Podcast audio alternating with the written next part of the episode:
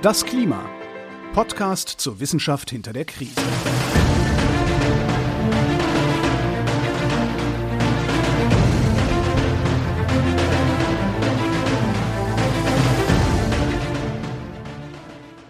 Hier ist das Klima, der Podcast zur Wissenschaft hinter der Krise. Wir lesen den aktuellen Bericht des Weltklimarats und wir erklären den aktuellen Stand der Klimaforschung jeden Montag mit Florian Freistetter und mit Claudia Frick. Hallo. Hallo. Wir sind bei Folge Nummer 43 und besprechen ah. Kapitel 11 des zweiten ja. Teils des Weltklimarat-Berichts. Und bevor wir das tun, Schauen wir noch mal kurz, was in Folge 10 der Fall war. Ja, weil das so ein bisschen ineinander übergreift, habe ich so den, den Eindruck, jedenfalls dem Titel des Kapitels zu beurteilen nach. Also letztes, letzte Folge haben wir über Asien gesprochen, also darüber, wie diese 51 verschiedenen Länder und Regionen, die man so unter Asien subsumiert, ähm, sich ja, künftig verändern werden und welche Anpassungsmaßnahmen wo wie zu ergreifen sind oder die schon ergriffen werden. Und da haben wir gemerkt, wie regional unterschiedlich das ist, weil Asien eben von tropischen Regionen bis zum Polarkreis reicht. Ja. Und äh, das war schon sehr interessant und sehr divers, aber trotzdem konnte man so ein paar Sachen ne, sich genau anschauen. Also so Energiesektor haben wir mal genauer besprochen. Und wir haben auch ein bisschen über Informationswissenschaft gesprochen. also gerne nochmal reinhören. Genau.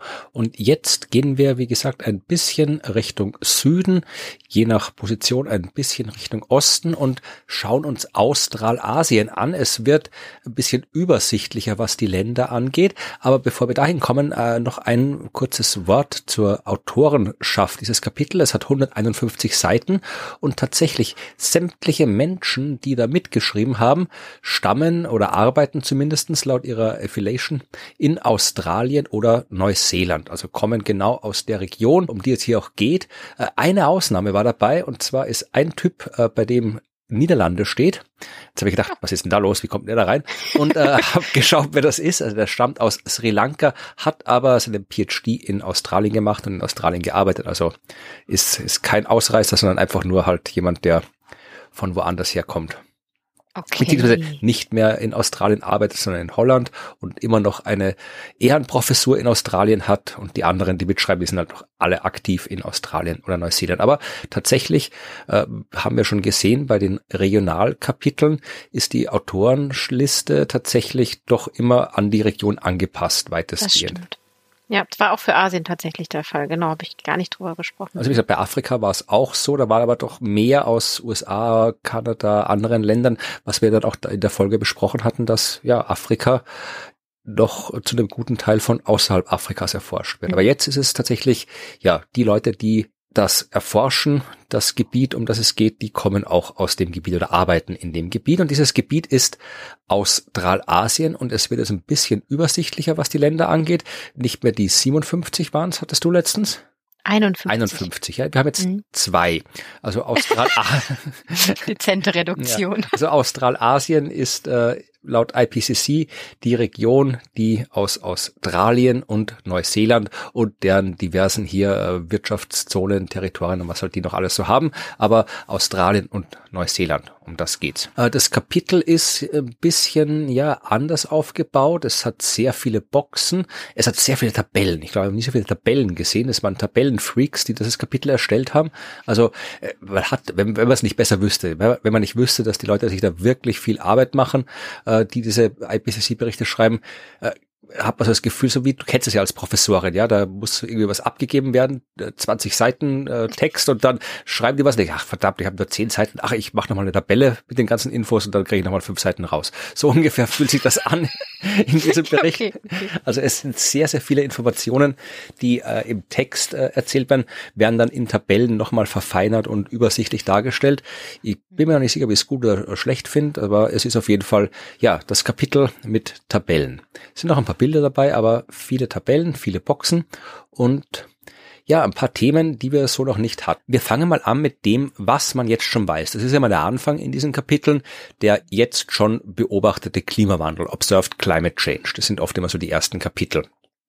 Und da natürlich äh, wird mal festgestellt, dass der Klimawandel in der Region seit dem letzten Report, dem fünften Report, weiter verlaufen ist. Er ist weiter gewandelt, also wärmer geworden. Äh, sehr viele äh, extreme Ereignisse, Wetterereignisse sind aufgetreten.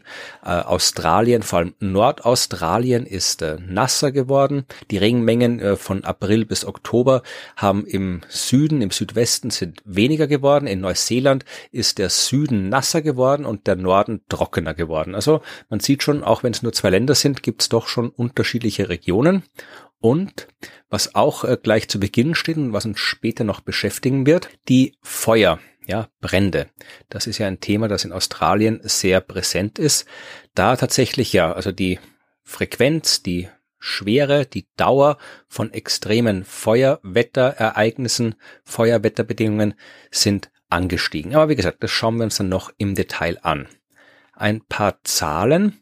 Australien, die, da gibt's eine ganze Tabelle dazu, was sonst, aber ich erwähne jetzt nur ein paar interessante, interessantes eher, aber ein paar äh, Zahlen aus dieser Tabelle. Die Lufttemperatur, die Lufttemperatur über dem Land ist äh, von 1910 bis 2019 um eineinhalb Grad, 1,4 Grad gestiegen. Ja, also da mhm. ist schon, sind wir schon bei den eineinhalb Grad schon angelangt fast, die das Pariser Klimaabkommen Stimmt. vorsieht. Also 1,4 Grad. 2019 war das wärmste Jahr und neun der zehn wärmsten Jahre sind seit 2015 passiert in Australien und man kann das eindeutig dem menschlichen Einfluss zuordnen. In Neuseeland, was ja nicht weit weg liegt, da äh, ist eine Erwärmung von 1,1 Grad gemessen. Also da sind wir noch so auf dem Niveau, wo Europa ungefähr zu liegen kommen wird.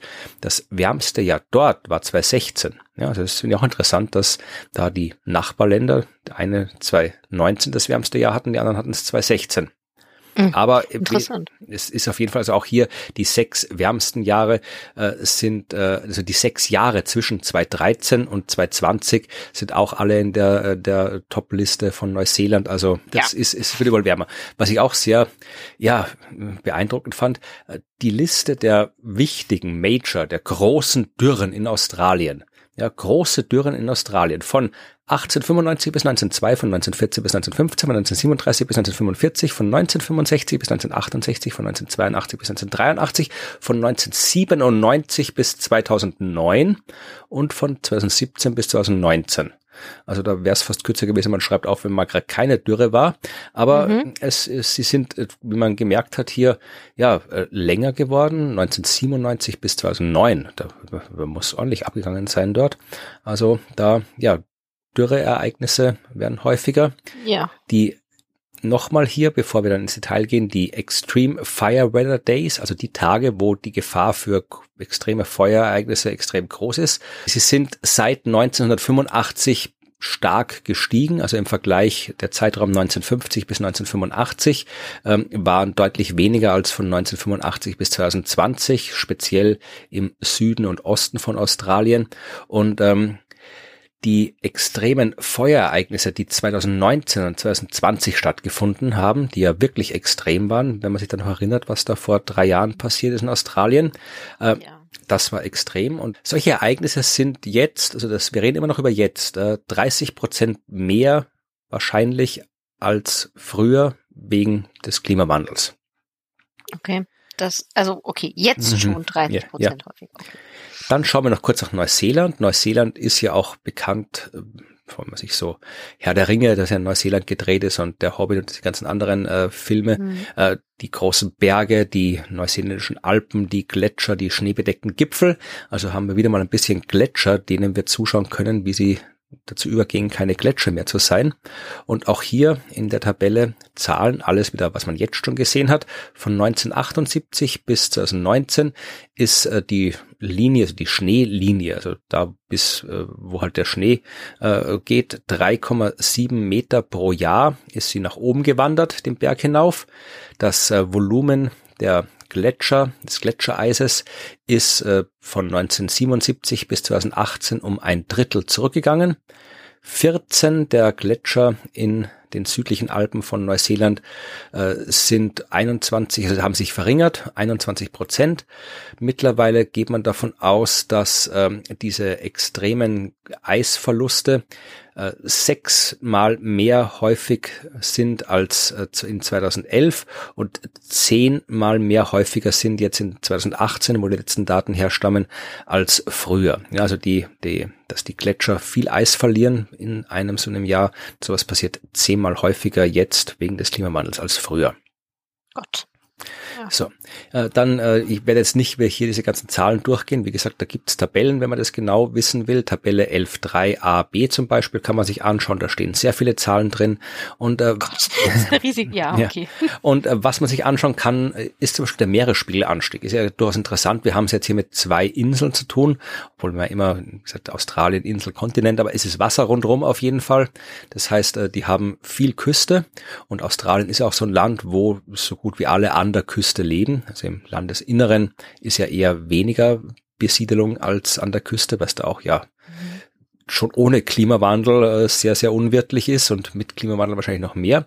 Das heißt, der Meeresspiegelanstieg ist durchaus relevant für Australien und für Neuseeland. Und da sind jetzt hier die Prognosen, denn jetzt sind wir in der Zukunft, ja, jetzt sind wir nicht mehr was war, was ist, sondern was kommt. Meeresspiegelanstieg. Je nach Emissionsszenario sind die Werte natürlich unterschiedlich hoch, aber wenn wir uns mal die Maximalwerte anschauen, dann kann man mit einem Meeresspiegelanstieg von 27 Zentimeter bis 2050 rechnen, einen Meeresspiegelanstieg von 66 Zentimeter bis 2090 und da ist noch nicht inkludiert äh, das, was in der Antarktis vielleicht noch an spektakulären Sachen abgeht. Das kann man ja, wie wir in den Arktis-Kapiteln gehört haben, nicht ganz so exakt voraussagen, wann da welche Eisschilfe genau wie abbrechen und so. Aber da können nochmal, je nachdem, was dort abgeht, nochmal 50 bis 90 Zentimeter dazukommen auf das drauf, was schon war. Weißt du, das haben, nicht, dass wir das nicht alles schon mal gehört hätten, aber jedes Mal, wenn ich es höre, rutscht mir das Herz wieder in die Hose. Okay. Ja, äh, es, es sind halt die Zahlen, die in der Tabelle mhm. stehen, die aus Daten und Forschung stammen. Jetzt kommt Feuer. Ja, also die Vorhersage, äh, auch wieder die gleichen unterschiedliche Emissionspfade, aber wenn wir so schauen, bis 2050 äh, können wir je nach Emissionspfad äh, zwischen plus 30 oder plus 60 Prozent rechnen an den, für die Tage, wo ja wirklich extrem feuergefährliche Konditionen, Bedingungen herrschen, also entweder ein Drittel oder zwei Drittel mehr Tage, wo extreme Feuergefahr herrscht. Und bis 2090 kann das auf plus 30 oder plus 110 Prozent im schlechtesten Fall steigen. Mhm. Ja, das ist Hängt auch von der genauen Region ab. Das variiert so, aber wir sind alle Zahlen so immer hier, wenn wir bis 2050 schauen, liegen wir immer so zwischen 30, 60, 70 Prozent. Wenn wir bis 2090 schauen, liegen wir immer so bei, ja, 30 bis, äh, ja, 110, 130 Prozent. Also auch da wird's weitergehen. Und was machen die Gletscher in Neuseeland in der Zukunft? Äh, sie hören auf, Gletscher zu sein. 36 ähm, 53 oder 77 Prozent ihrer Masse verlieren sie bis Ende des Jahrhunderts, je nach Emissionspfad. Und äh, man geht davon aus, dass die neuseeländischen Gletscher 50 bis 92 Prozent ihres Eisvolumens verlieren werden. Ja, also da bleibt kaum was übrig. Ja, weg. Das war jetzt so ganz kurz im Schnelldurchlauf das, was Australien passieren wird und Neuseeland. Das kennen wir von den äh, Theoriekapiteln im ersten Teil, kennen wir von den äh, Sektorenkapiteln im zweiten Teil, also alles das, was halt so passieren kann durch Klimawandel. Das ist da nochmal hier jetzt äh, für Australien ausgewählt schlaglichtartig dargestellt. Jetzt schauen wir auf ein paar Sachen genauer hin und fangen tatsächlich mit dem an, was ich schon ein paar Mal erwähnt habe, nämlich das Feuer. Da gibt's eine Box dazu. Die Box 11.1 ist das. Die Risiken der ja, Wildfire, Waldbrände ist ja nicht immer das richtige Wort, weil es brennt ja auch was anderes als der Wald, aber äh, es brennt und in Australien brennt viel.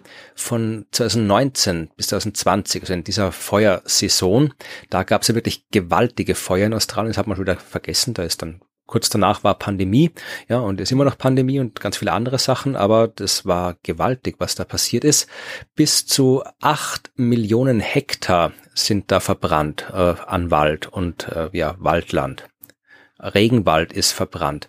Also das war wirklich ein, ein äh, Feuerereignis, wie man es so noch nicht gehabt hat, sowohl von dem Ort, wo es gebrannt hat, als auch von der Ausdehnung, als auch von den Baumarten, den Waldtypen, die gebrannt haben. Ja, also das ist ja äh, durchaus nicht äh, unnatürlich, dass in Australien mal Wälder brennen. Das kommt ja vor, auch ohne Klimawandel, auch ohne dass Menschen irgendwas machen. Und die Pflanzen sind ja durchaus angepasst darauf. Es ist teilweise sogar gut für den Wald, wenn er ab und zu abbrennt, wenn da irgendwo der Blitz einschlägt oder wenn es einfach einfach zu heiß ist oder sonst irgendwas sich was spontan selbst entzündet. Ich meine, die haben Blätter, die haben Bäume, die sind mit Öl gefüllt, ja, so Eukalyptus und so weiter. Also die legen es oh, ja darauf an, die legen es ja darauf an, dass sie brennen und das hat ja dann auch irgendwie ökologische äh, Gründe, dass dann wieder irgendwelche ja äh, neuen Flächen frei werden, wo dann irgendwie wieder neue äh, Bäume äh, wachsen können und so weiter. Also das hat durchaus äh, eine, einen ökologischen Zweck, dass der Wald brennt. Die Pflanzen sind darauf angepasst, aber natürlich nicht auf das, was abgeht mit dem Klimawandel. Daran sind sie nicht angepasst, weil die brauchen natürlich eine gewisse Zeit zwischen den Bränden. Wenn es da andauernd brennt oder wenn wirklich es auf so eine absurd gewaltige Art brennt, wie es 2019, 2020 der Fall war, dann brennen halt auch äh, Wälder, die nicht darauf ausgelegt sind zu brennen. Mhm. Ja, also das ist nicht das, was man so haben will. Was noch passiert ist, ist, dass man schon seit 1950 beobachtet, dass immer mehr brennt. Ähm, es ist, wie gesagt, die Frequenz ist viel häufiger geworden, die Stärke ist viel häufiger geworden, also die, die Schwere der Feuerwetterereignisse ist viel häufiger geworden. Das liegt, äh, wie gesagt, zum Teil am Klimawandel, nicht nur natürlich, aber zum Teil eben auch. Ähm, das Problem ist, wie gesagt, dass die Anpassung der Pflanzen nicht mehr funktioniert, weil die einfach zu oft hintereinander kommen. Und sie werden noch öfter hintereinander kommen, das sagt auch die Vorhersage. Frequenz äh, wird höher werden, die Dauer wird länger werden, gilt sowohl für Australien als auch für Neuseeland. Neuseeland ist es nicht ganz so arg, aber es passiert. Und was auch interessant ist, das ist jetzt wie so oft beim Klima kein absolut linearer Prozess. Man könnte denken, hier, es wird wärmer, es wird trockener, es brennt öfter.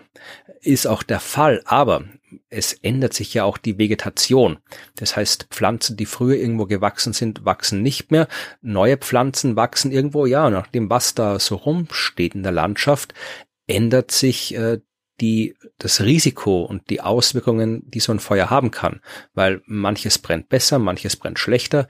Das heißt, ähm, es gibt halt äh, nicht lineare Feedback-Prozesse bei dieser ganzen Waldbrandgeschichte, weil da natürlich auch die Veränderungen der Vegetation mit reinspielen. Hm? Also heißt das, wenn, wenn sich tatsächlich die, die ähm, Pflanzenarten da ändern, die da einfach jetzt wachsen aufgrund der Bedingungen, kann es sein, dass die Waldbrandgefahr dort sogar sinkt? Ja, ne, nicht, äh, ja, vor allem kann es mhm. sein, dass die Waldbrandgefahr sinkt, wenn irgendwo nichts mehr wächst, wo vorher was ja, gewachsen okay. ist. Also das, ja. das ist der Haupteffekt, den man da hat. Aber natürlich äh, kann es natürlich auch sein, dass andere Pflanzen, die dann irgendwie vielleicht besser oder schlechter wachsen, das kann schon sein. Aber der Haupteffekt ist ja, dass wenn die Pflanzen generell äh, an anderen Orten wachsen und an anderen Orten nicht mehr wachsen, das ändert die Art und Weise, wie äh, Waldbrände sich ausbreiten können und wo sie starten können und so weiter. Ja, gut, okay, gut. Stimmt. Wenn da nichts mehr ist, kann da nichts mehr brennen. Gut. Genau. So, was es auch noch gibt, äh, ist das Problem der Effekte. Ich meine, es ist klar, die direkten Effekte so eines Brands, die sind natürlich klar. Ja, da brennt's halt. Mhm. Da können, werden äh, Wälder zerstört, Ökosysteme zerstört, äh, Häuser werden zerstört, Menschen sterben oder werden verletzt. Also das sind die direkten Effekte. Es gibt auch mhm. indirekte Effekte, die zum Beispiel in Störungen im Elektrizitätsnetz bestehen, weil die Leitungen sind ja auch irgendwo, die sind da entweder direkt so über Land gespannt, wie halt bei uns auch. Ja, äh, gleiches gilt für Kommunikationsleitungen, Handymasten, was halt da steht. Das heißt, äh, es kann so zu ja, Blackouts kommen, sowohl was Strom als auch Kommunikation angeht. Und das hat dann natürlich Auswirkungen, die sich immer weiter fortsetzen auf die Infrastruktur, auf die, äh, ja, auf die, auf die Städte, auf die diversen, ja, Dienstleistungen, Services, alles, was halt so passiert in einer Gesellschaft, mhm. kann dadurch beeinträchtigt werden, auch wenn das Feuer jetzt nicht direkt vor deiner Haustür ist. Interessant sind auch Zahlen, was die Zerstörungen angeht. Ja, also hier schreiben sie von Neuseeland. Da war äh, 2017 ein Feuer, das 1660 Hektar vernichtet hat. Und äh, ich weiß nicht, ob es dir auch so geht. Ich kann mir beim Flächenangaben immer ganz, ganz schwer irgendwas vorstellen. Ja, also total. Ich, ich müsste Hast jetzt schon umgerechnet in Fußballfelder oder so. Nee, ich habe tatsächlich keine Zeit gehabt, da was umzurechnen. Aber es ist auf jeden Fall, also es ist verglichen mit dem, was wir vorher hatten, ist es nicht so wahnsinnig groß. Also es wird schon groß gewesen sein, aber wir hatten ja vorher gesprochen von acht Millionen Hektar, glaube ich, habe ich die erwähnt, mhm. die Zahl. Aber ja. wie viel Prozent von Neuseeland sind das? Ne? Also Neuseeland ich, ist ja nun auch anders groß als Australien. Man müsste das in Saarländer umrechnen oder sowas. Ich gebe das jetzt einfach mal in eine Umrechnungsmaschine ein und dann mhm. schauen wir, was uns die sagt. Ja, auch schön, wenn jetzt noch eine Umrechnungsfunktion für in Neuseeland umrechnen. Ja, also es ist nicht so groß, also es sind, es ist ein Fünftel von Manhattan. Okay. Sind die ähm, hier diese 1660 Hektar. Aber es war zumindest bei Neuseeland, Neuseeland ist ja auch kleiner, äh, es mhm. war damals 2017 ja das schwerste Feuer im Sinne von, es wurden die meisten Häuser zerstört, zerstört ah, seit 100 mhm. Jahren und zwar neun was jetzt auch keine große Zahl ist, aber der, das der eigentliche Point kommt noch. Es gab nämlich 2020, drei Jahre später, schon wieder ein neues, unter Anführungszeichen, Rekordfeuer. Hier 5540 Hektar und da sind wir dann schon bei Manhattan und da mhm. sind 53 Häuser zerstört worden. Und 53 Häuser, das ist schon ein größeres Dorf.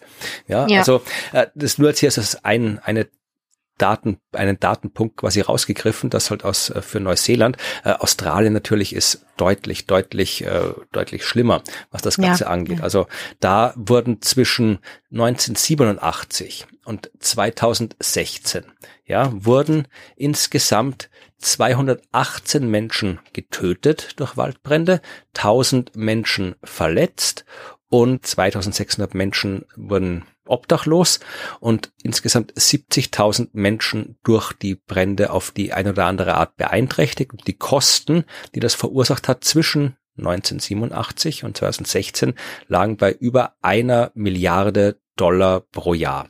So, das war jetzt aber bis 2016. Jetzt schauen wir uns nur das an, was in dieser einen Saison 2019 und 2020 passiert ist. Ja, okay. 33 Tote im Vergleich zu 2018, die in den fast 30 Jahren davor passiert sind. 3000 Häuser zerstört, 2,3 Milliarden äh, Verluste in Versicherungen, 3,6 Milliarden Verluste, was äh, Tourismus, äh, Landwirtschaft, äh, Forstwirtschaft angeht. Der Rauch hat nochmal 429 Todesfälle verursacht, ja, also 33 direkte Todesfälle, 429 durch die indirekten Folgen durch den Rauch, womit wir jetzt schon weit, weit, weit über dem ja. sind, was wir in den Jahren davor hatten. Ja, wir haben 3230 Menschen, die ins Krankenhaus mussten aufgrund von ja, äh, Atemwegserkrankungen. Gesundheitskosten dieses Feuer lagen bei knapp zwei Milliarden Euro. Das ganze Feuer hat bis zu acht Millionen Hektar, wie gesagt, äh, vernichtet von Wald. Und acht Millionen Hektar habe ich auch nachgeschaut. Acht Millionen Hektar ist 1,2 mal der Lake Victoria, den ich mir jetzt aber leider auch gerade nicht so vorstellen kann. Aber es ist viel. Ja, also der Lake Victoria, ja. den kannst du dir, wenn du eine Karte hast, auf der Afrika als Ganzes drauf ist, dann sieht man den schon. Also mhm. das ist eine große Region. Ja, wir sind noch nicht fertig leider mit den deprimierenden Zahlen vom Waldbrand. Es wurden, schätzt man, also das sind natürlich alles Schätzwerte, drei mhm. Milliarden Wirbeltiere wurden ja entweder getötet oder ja, mussten irgendwo anders hin. Äh, drei Milliarden Wirbeltiere sind betroffen. 114 äh, Spezies, die als gefährdet gelistet äh, wurden, haben mindestens die Hälfte ihres Habitats verloren und 49 Spezies, die als gefährdet gelistet sind, haben bis zu 80 Prozent ihres Habitats verloren und das war noch nicht mal alles. Ja, mhm. Rauch ist auch die 4000 Kilometer bis nach Neuseeland gelangt. Und in Neuseeland haben wir die Gletscher, die wir schon ein paar Mal erwähnt haben. Das heißt, da lag dann Dreck auf den Gletschern, was dazu geführt hat, dass die Gletscher schneller abschmelzen, wenn die Oberflächen dunkler sind. Und das war, wie gesagt, jetzt nicht hier äh, Waldbrand vom Beginn der Geschichte an. Das war das, was im Winter 2019, also im Sommer in dem Fall unserem Winter, deren Sommer 2019, 2020 in Australien passiert ist. Und diese ja. Feuersaison, die war eben, wie gesagt, 30 Prozent wahrscheinlicher, als sie es äh, vor 100 Jahren gewesen wäre. Also vor 100 Jahren war sowas noch äh, deutlich seltener. Jetzt ist es mittlerweile 30 Prozent wahrscheinlicher geworden. Und ja, und das ist halt einfach auch die, die Vorstellung davon, das ist das, was jetzt passiert. Mhm da möchte man gar nicht darüber nachdenken oder nachrechnen, wie es dann eben in 2050 äh, aussehen wird oder in 2100. Wobei das, wie du gesagt hast, ja schon schwierig ist mit den Bäumen und der Vorhersage. Ja. Aber wie gesagt, man kann zumindest vorhersagen, dass die jetzt über ganz Australien gerechnet, die ganze Region gerechnet, dass eben zumindestens die Tage, an denen diese Feuerereignisse stattfinden könnten, man kann ja nicht vorhersagen, wann so ein Waldbrand ausbricht, aber man kann sagen, äh, wie man weiß, welche Bedingungen herrschen müssen, damit sowas passieren kann. Mhm. Und man kann vorhersagen, wie äh, stark der Anstieg der Tage ist, an denen solche Bedingungen herrschen. Und die liegen halt, wie gesagt, je nachdem, was man sich genau anschaut, äh, für Emissionspfade in Regionen irgendwo zwischen plus 30 Prozent und plus 130 Prozent. Ja, das ist echt ja schon. Ja, ja, aber das, also und das jetzt genau rechnet das mal raus mit den Zahlen, die wir gerade hatten. Also wow. Genau, ja, das, das wie gesagt. Das ist nicht so schön, was da passiert. Ja, dann schauen wir weiter. Was jetzt gibt doch eine Abbildung, die man sich noch anschauen kann dazu.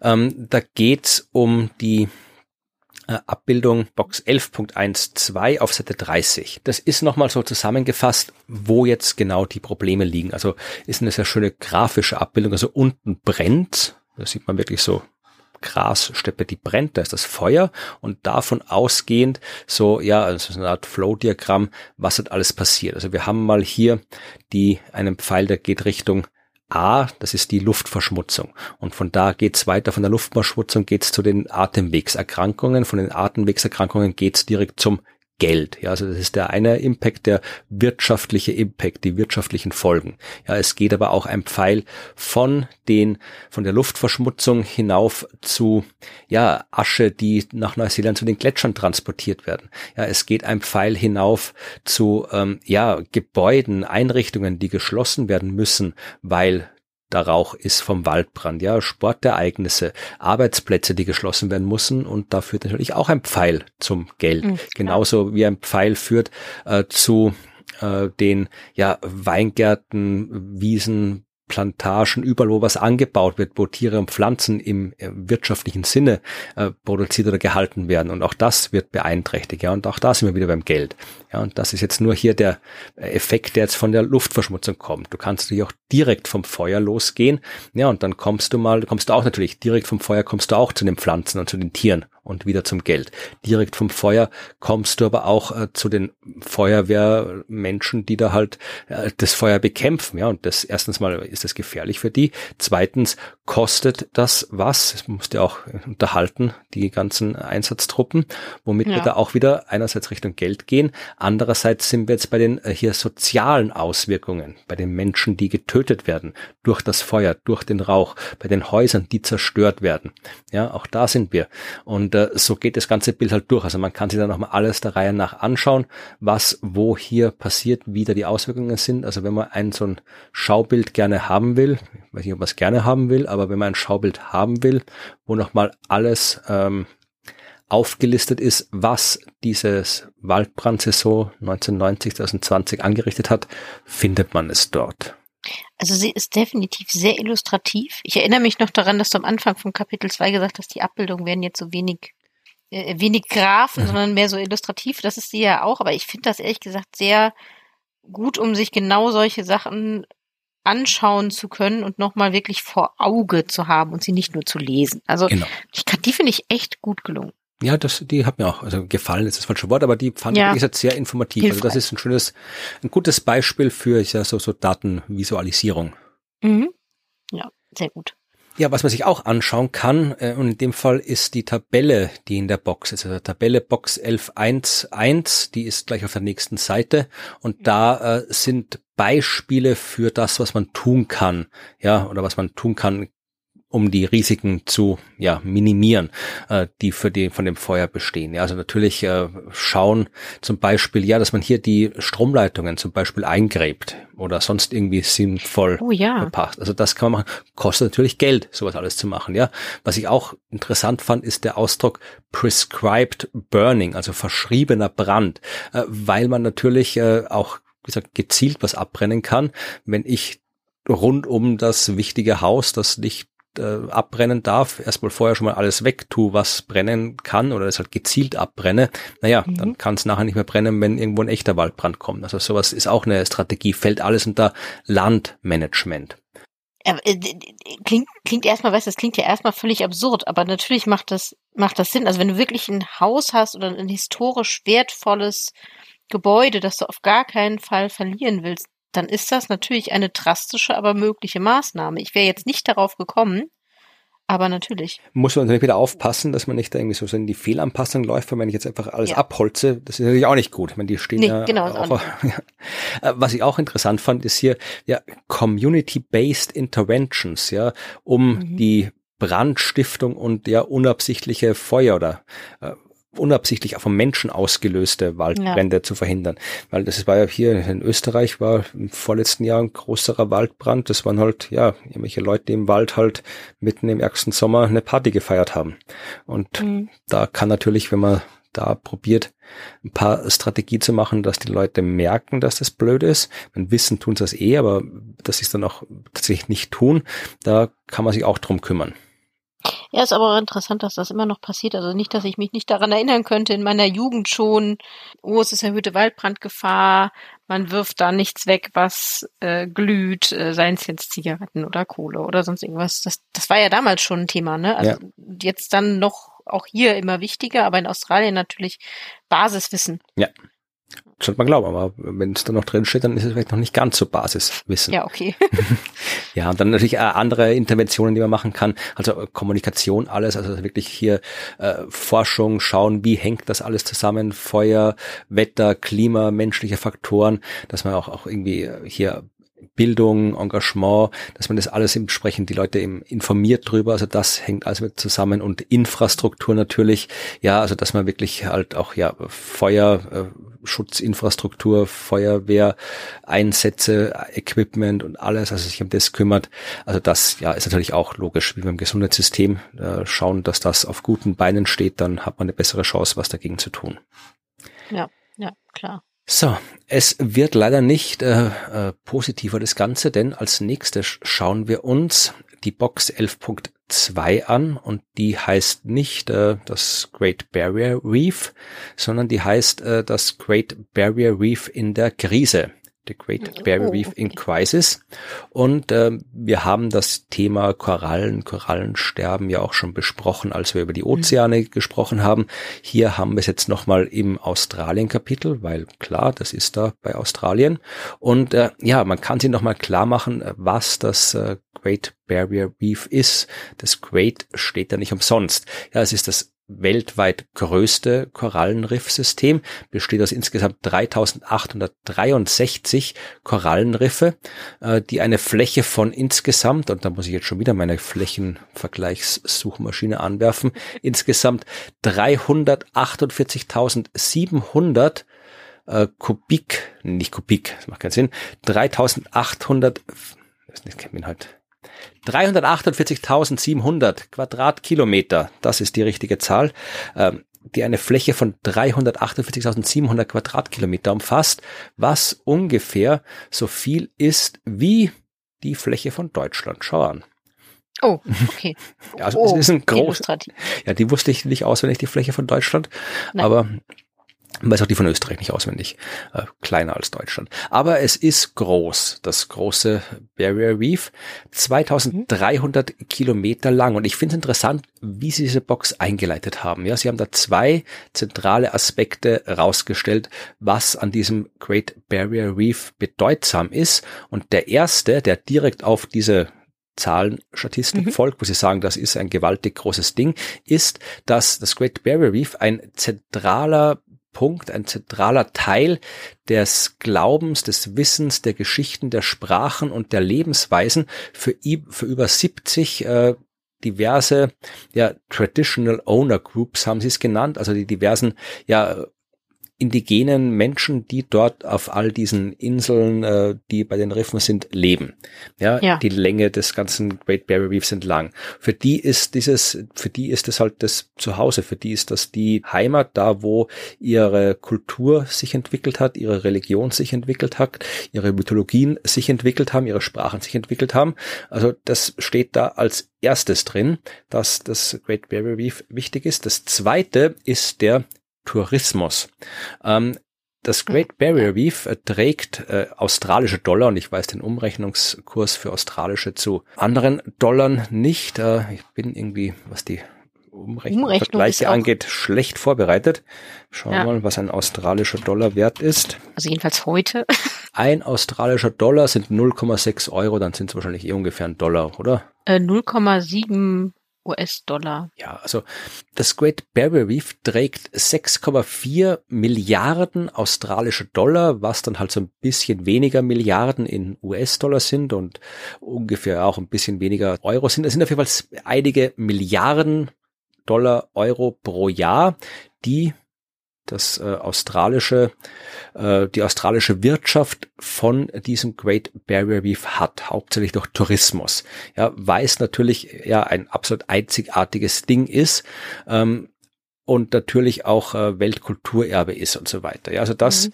äh, es wird dann natürlich auch erwähnt, dass das äh, Great Barrier Reef auch ein ökologisches, äh, einzigartiges Ding ist, dass da wahnsinnig viele Spezies drin leben, äh, dass die Korallenriffe insgesamt wahnsinnig wichtig sind für das Ökosystem der Meere, haben wir auch schon mhm. besprochen. Also das wird da auch noch erwähnt, aber sie haben halt wirklich mal diese beiden Punkte, die kulturelle Bedeutung für die indigenen Völker dort und den, die wirtschaftliche Bedeutung für den australischen Tourismus herausgestellt. Jetzt äh, können wir schauen, was denn so passiert ist und passieren wird mit dem Great Barrier Reef. In den Aufzeichnungen, die es gibt, äh, war das schlimmste korallenbleiche Ereignis 2016. Da sind über 90 Prozent der Riffe betroffen gewesen. Äh, Im Norden in dem Fall, in 2016, war es eine 700 Kilometer lange Strecke im Norden am stärksten betroffen. 50 Prozent des, der Korallenbedeckung äh, war innerhalb von acht Monaten weg. 2017 ging es weiter. Da war das mittlere Drittel des Riffs am stärksten betroffen. Und äh, ja, es gab tatsächlich eine noch nie gesehene Veränderung in der Zusammensetzung der Korallen dort. Ja, die nördlichen und mittleren Abschnitte des Riffs sind zu einem sehr degradierten Zustand gewechselt, schreiben Sie hier, oh. nüchtern. Klingt schon so nicht gut und irgendwie nicht nüchtern. Ja. Äh, okay. Was tatsächlich mhm. auch ist, ist, dass ja es da nicht nur um die Korallen geht, weil es eben so ein großes Ökosystem ist. Äh, leiden natürlich äh, auch die ganzen anderen Fische, Pflanzen, die dort an in mhm. mit diesem Riff leben und äh, man kann eben tatsächlich die das Ausmaß der Korallenbleiche auch als Indikator äh, für die ganzen thermalen Effekte auf die für die gesamte Fauna und Flora in diesen Korallenhabitaten nehmen. Mhm. Ja, so, äh, was ist virtually certain in diesem Kontext, dass das weitergeht? Schreiben Sie hier, die Ereignisse, wo die Bedingungen so sind, dass die Korallenbleichen auftreten können, werden bis 2000, also ab 2035 mindestens zweimal pro Jahrzehnt auftreten, nach 2044 jährlich und äh, im schlechtesten Fall, im Emissionsfall und wenn wir ein bisschen einen besseren äh, Weg in die Zukunft gehen, dann haben wir es erst ab 2051 jährlich. Aber mhm. es wird auf jeden Fall weitergehen. Was auch noch passiert, ist, dass ja auch die äh, Zyklone, die Wirbelstürme heftiger werden und äh, andere extreme Wetterereignisse heftiger werden. Und das tut so einem Riff natürlich auch nicht gut, wenn da der Meeresspiegel ansteigt, wenn da Wirbelstürme drüber ziehen. Das ist ja auch nicht unbedingt so toll für die Korallenriffe.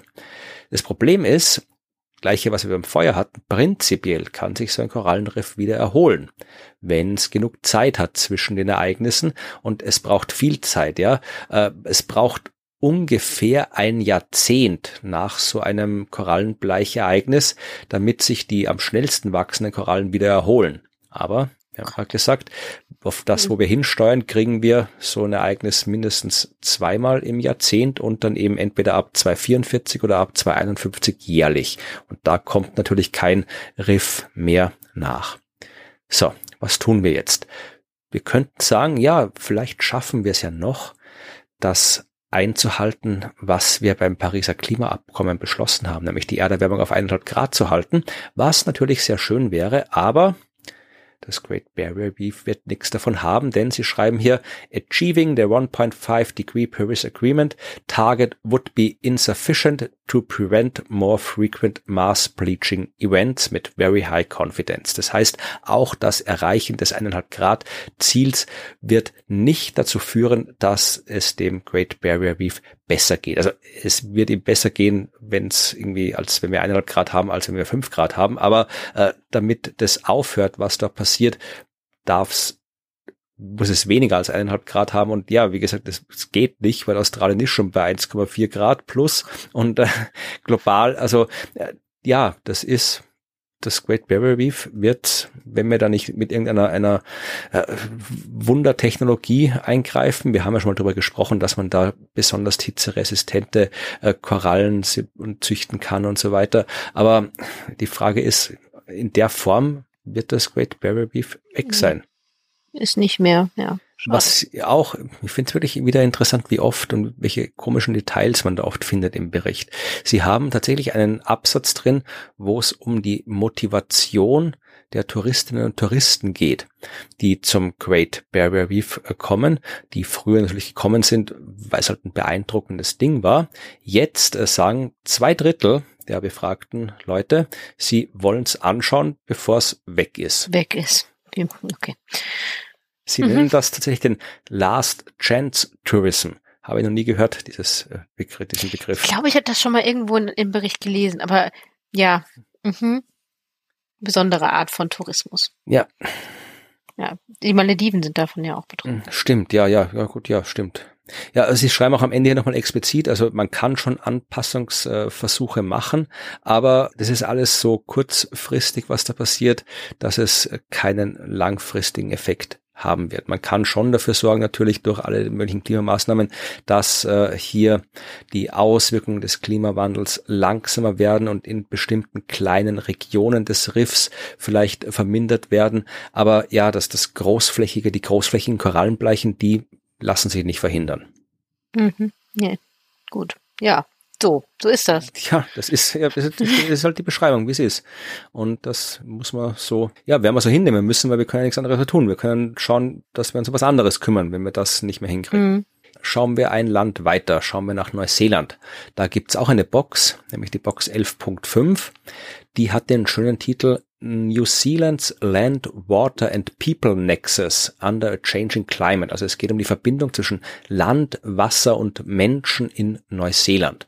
Und auch hier, äh, Neuseelands Wirtschaft ist tatsächlich stark vom Wasser abhängig. Einerseits, äh, weil ein großer Teil der Wirtschaft auf dem Primärsektor beruht, also so Fischerei, Landwirtschaft und alles. Und da brauchst du natürlich, ja, sauberes Wasser, gute Umwelt, weil sonst kannst du nicht fischen und kannst nichts anbauen. Das mhm. andere Wichtige äh, für die neuseeländische Wirtschaft ist der, ist die Tourismus, die Touristenindustrie. Und die wollen natürlich auch nach Neuseeland wegen den einmaligen Landschaften, wegen den ganzen Ökosystemen, wegen der Natur dort, die ja so beeindruckend mhm. ist. Ja, also äh, Wasser spielt eine wichtige Rolle und Wasser spielt auch eine wichtige Rolle für die äh, Maori, die dort äh, leben, weil äh, die leben ja auch schon lange dort, die leben länger dort als die anderen, die dort leben. Und äh, die haben natürlich auch erkannt, dass das Wasser wichtig ist, wenn man in Neuseeland lebt. Deswegen hat das Wasser für die auch eben religiöse, kulturelle Aspekte und so. Und jetzt kommt es eben zu ja, ja, Konflikten oder zumindestens zu äh, potenziellen Problemen, weil man braucht Wasser, wenn du den Primärsektor am Leben halten willst, wenn die Klimakrise fortschreitet. Das heißt, mhm. du musst ans Grundwasser, du musst Wasser irgendwo speichern, so was du in der letzten Folge ja auch erwähnt hattest. Mhm. Und äh, das äh, führt zu Veränderungen bei der Bewässerungsinfrastruktur und so weiter, was ja alles gut ist, wenn man die kurzfristigen Auswirkungen der Klimakrise in den Griff kriegen will für die Produktion. Langfristig kann es natürlich auch Probleme geben mit Fehlanpassungen, weil du dann natürlich, ja, wenn du das ins Grundwasser gehst, hat es langfristig vielleicht Probleme. Das Problem ist auch, äh, wer kriegt das Wasser? Ja, ähm, es kann zu Spannungen führen, weil es natürlich äh, widerstreitende Ansprüche auf das Wasser gibt. Ja, es gibt eben die Landwirtschaft, es gibt die Städte, es gibt äh, die Ökosysteme, meine, die, die können nicht reden, aber die brauchen auch Wasser. Und eben mhm. tatsächlich äh, die, die ja, religiöse Bedeutung, die all das für die Maori hat, die äh, spielt da auch noch mit rein. Das heißt, da gibt's zu ganz, ganz je nachdem, wie man das löst, kann das gut oder schlecht ausgehen.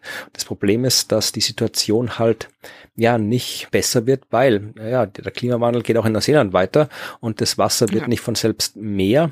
Also muss man sich da überlegen, was man da macht. Oh ja, aber äh, kommen Sie da jetzt auch mit, mit Vorschlägen so entsprechend? Ja, ein bisschen. Ja. Also tatsächlich sagen Sie mal, dass erstens ähm, die ganze alles, was mit äh, Wäldern, mit äh, Anpflanzungen und so weiter zu tun hat, spielt eine wichtige Rolle, wenn es darum geht, dass Neuseeland äh, die Emissionsziele erreicht, die sie sich selbst gesetzt hat. Mhm. Ja, weil natürlich da äh, Kohlenstoff gespeichert wird und da werde ich ganz am Schluss noch was dazu sagen.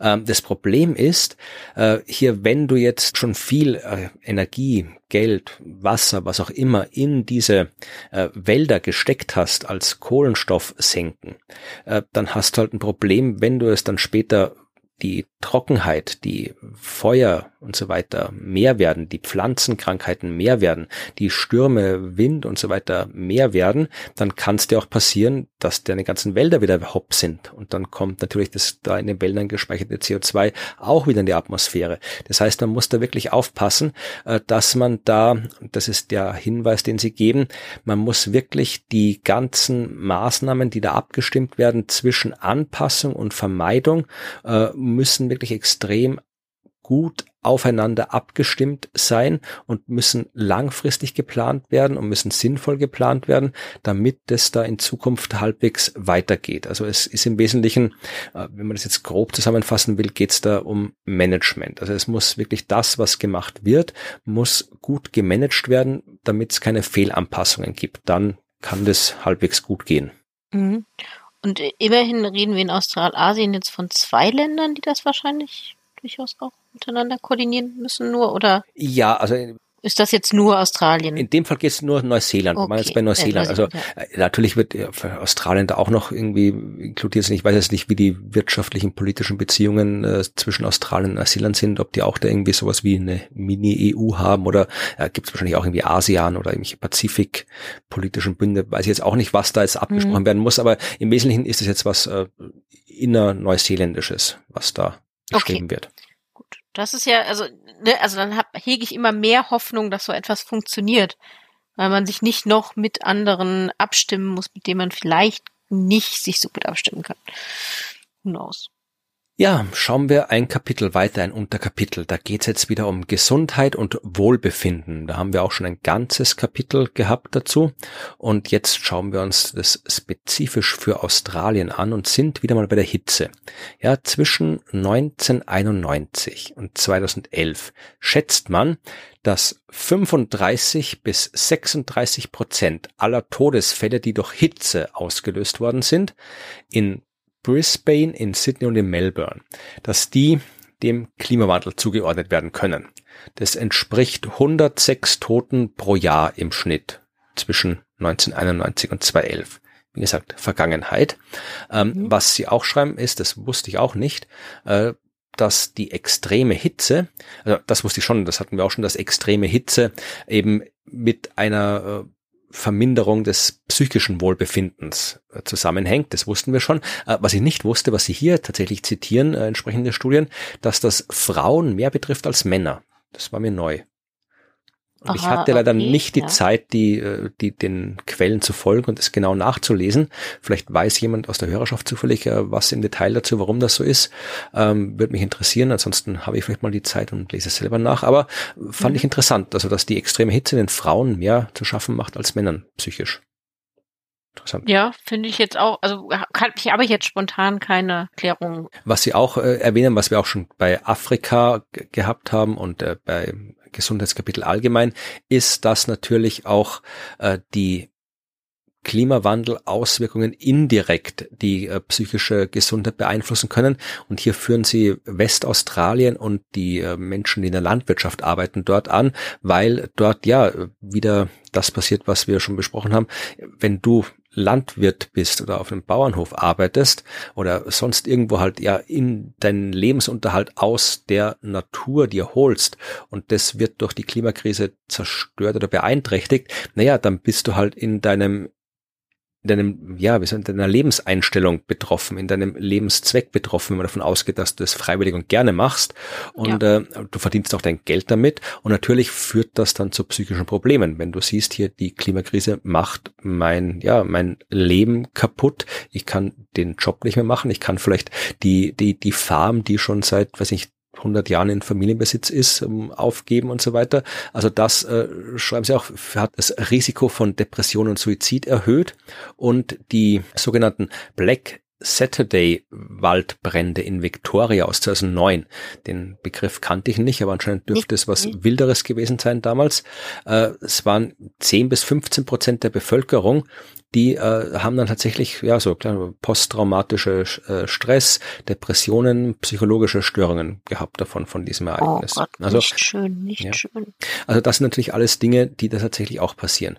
Ja, und dann äh, äh, was ich auch interessant fand, wieder so ein Detailbeispiel, Neuseeland. Ja, Neuseeland kennt man auch, da sind nicht nur die hohen Berge, die Gletscher und die schönen Seen, da sind auch Schafe in Neuseeland. Ganz viele Schafe. Ja, ja und sie schreiben hier 2016, äh, hat man festgestellt oder ist was passiert, sechs bis achttausend Menschen wurden krank, weil äh, Hayflock North Water Supply, also Hayflock dürfte eine Stadt sein und die Wasserversorgung von Hayflock ist mit Campylobacter Bakterien verseucht worden und Klingt zwar nicht lecker. Nein, Campylobacter ist nicht so gut äh, und die Campylobacter Bakterien stammen aus ja Schafkacke, die.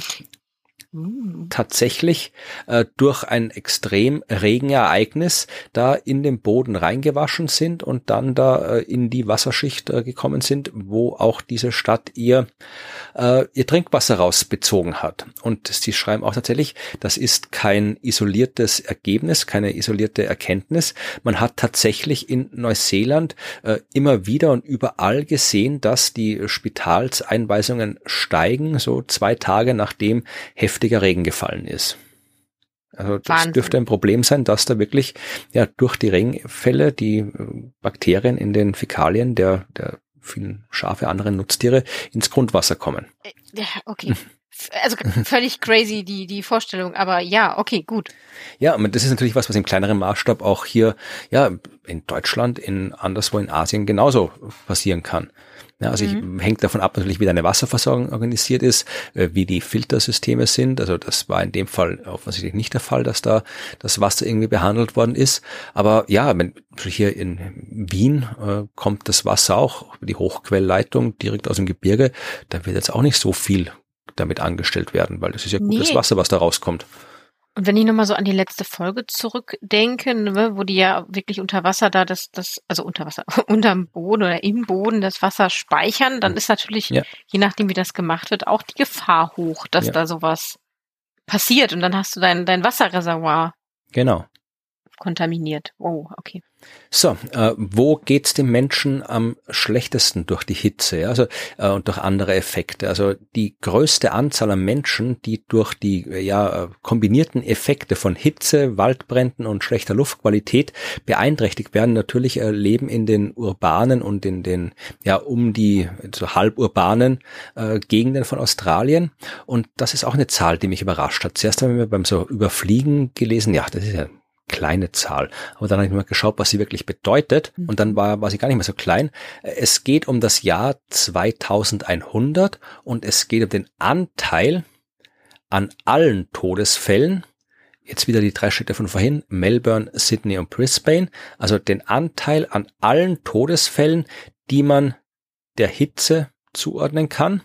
Und äh, der wird im besten Fall, ja, in der besten Zukunftsszenario auf 0,8 Prozent ansteigen, also fast ein Prozent und im eher schlechteren äh, Zukunftsszenario auf 3,2 Prozent. Also 3,2 Prozent aller Todesfälle wegen zu viel Hitze.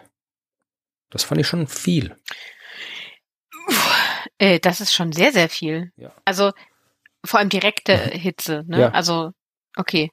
Hinzu kommt wahrscheinlich noch Dehydration Ja. oder ähnliches. Wir können es noch ein bisschen äh, genauer aufspalten. Also wenn wir jetzt Mhm. die Heatwave-related excess death, ja, also die zusätzlichen Todesfälle, die auf Hitzewellen zurückzuführen sind, die werden wieder diese drei Städte, Melbourne, Sydney, Brisbane, die werden äh, steigen und zwar wieder schlechtester Fall, also bester Fall, bestes Szenario, schlechtestes Emissionsszenario, die werden so von 230 bis 280 steigen auf 300 bis 600 pro Jahr im Vergleich zu 140, die es jetzt sind. Ja, also verdoppeln oder ja fast, was ist irgendwie 600 oder 140, also äh, verdoppeln, vervierfachen. Vierfach, ja. Ja, mehr, viermal mehr Todesfälle, zusätzliche Todesfälle durch Hitzewellen für die Zukunft. ja. Und dann natürlich, äh, was auch kommt, ähm, ozonbezogene Todesfälle. Auch die können um 50 bis 60 Prozent steigen bis 2070. Wir haben die Luftverschmutzung, die ja natürlich auch äh, durch Waldbrände und so weiter äh, entsteht. Also all das wird den Menschen in Australien das Leben schwer machen. Äh, Anpassungsstrategien, was macht man? Ja, im Wesentlichen abgesehen davon, dass man probieren sollte, möglichst die Ursache zu beseitigen, äh, Ja, kann man äh, die Gesundheitssysteme stärken. Mhm. Und da auch wieder ein Zitat, das ich sehr ja, bedenklich beeindruckend fand.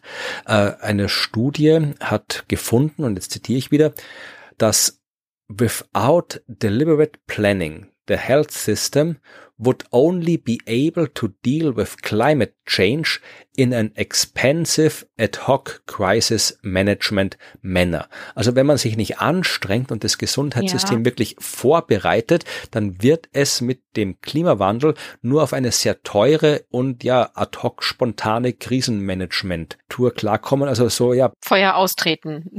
Pandemiezustände, so wie unser Gesundheitssystem in der Hochzeit der Pandemie, das ist dann Status quo in Australien. Und vermutlich das australische Gesundheitssystem wird jetzt nicht dramatisch unterschiedlich sein. Das kann dann vielleicht anderswo auch der Fall sein, wo entsprechend ähnlich Arte Bedingungen herrschen. Ja, ja, gut möglich. Ja, das ist wieder, erinnert wieder daran, dass so viel ähm, reaktiv passiert, anstatt proaktiv. Ne? Also dann muss man plötzlich hinterher hingehen und den Kram retten und wegputzen, anstatt sich vorher darauf vorzubereiten zu verhindern, dass es passiert. Das ist äh, überall das Gleiche. Das hast du, glaube ich, letzte Folge schon angekündigt. Ich werde es ja. auch noch, ja, ich werde es noch mal sagen.